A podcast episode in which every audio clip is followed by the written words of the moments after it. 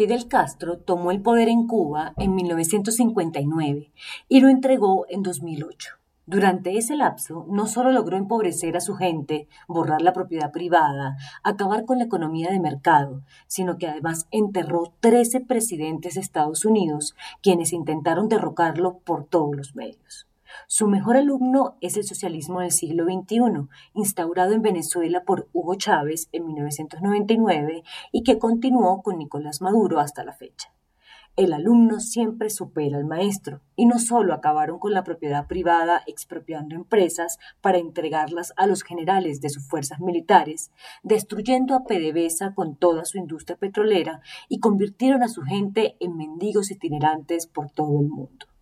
Entre Chávez y Maduro también han enterrado a cuatro presidentes estadounidenses e igual número de colombianos, todos detractores del sistema instaurado en el continente. Pero eso es política y geopolítica. Paralelo a ello marcha el comercio, los mercados, el bienestar y la seguridad nacional. Colombia ha sido el país más afectado por la instauración del socialismo en Venezuela. No solo es el primer destino de los migrantes de ese país, sino que era el primer socio comercial de las empresas locales. Nunca se logró sustituir esos negocios e incluso varias factorías desaparecieron en el intento.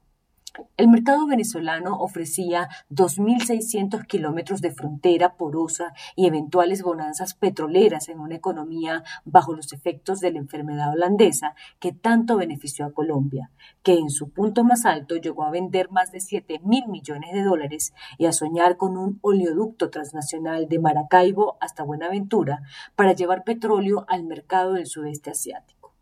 Desde 2013, la relación comercial entre Colombia y Venezuela ha sufrido una constante reducción.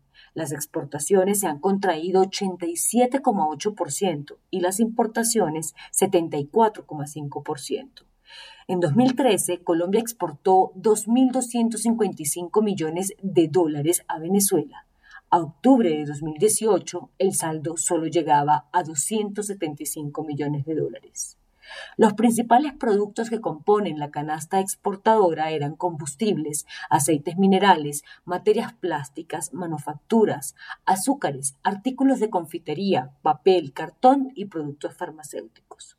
Es cierto que Venezuela no pagaba muchas cuentas y que albergaba guerrilleros y narcos colombianos, lo que llevó a que se rompieran las relaciones totalmente, se cerrara la frontera y que el gobierno nacional se igualara de tú a tú con los chavistas en un lenguaje procaz que tiene todo bloqueado. Pero si nos atenemos a las bondades de la diplomacia, hasta en las guerras más crueles los bandos en confrontación han tenido embajadores. Incluso Alemania tiene a su embajador en Caracas a pesar de las sanciones de la Unión Europea. Estados Unidos le vendió petróleo a Japón hasta bien entrada la guerra en el Pacífico a finales de la Segunda Guerra Mundial. Colombia necesita repensar las cosas con Venezuela porque los dos países están hermanados y dependen uno del otro para resolver sus problemas. Lo más parecido a la relación entre los dos es un mal divorcio con casi dos millones de hijos migrantes, otros centenares de pródigos delinquiendo desde allá y entre ambos postergando una situación que no va para ninguna parte. Nuevos tiempos, nuevas estrategias.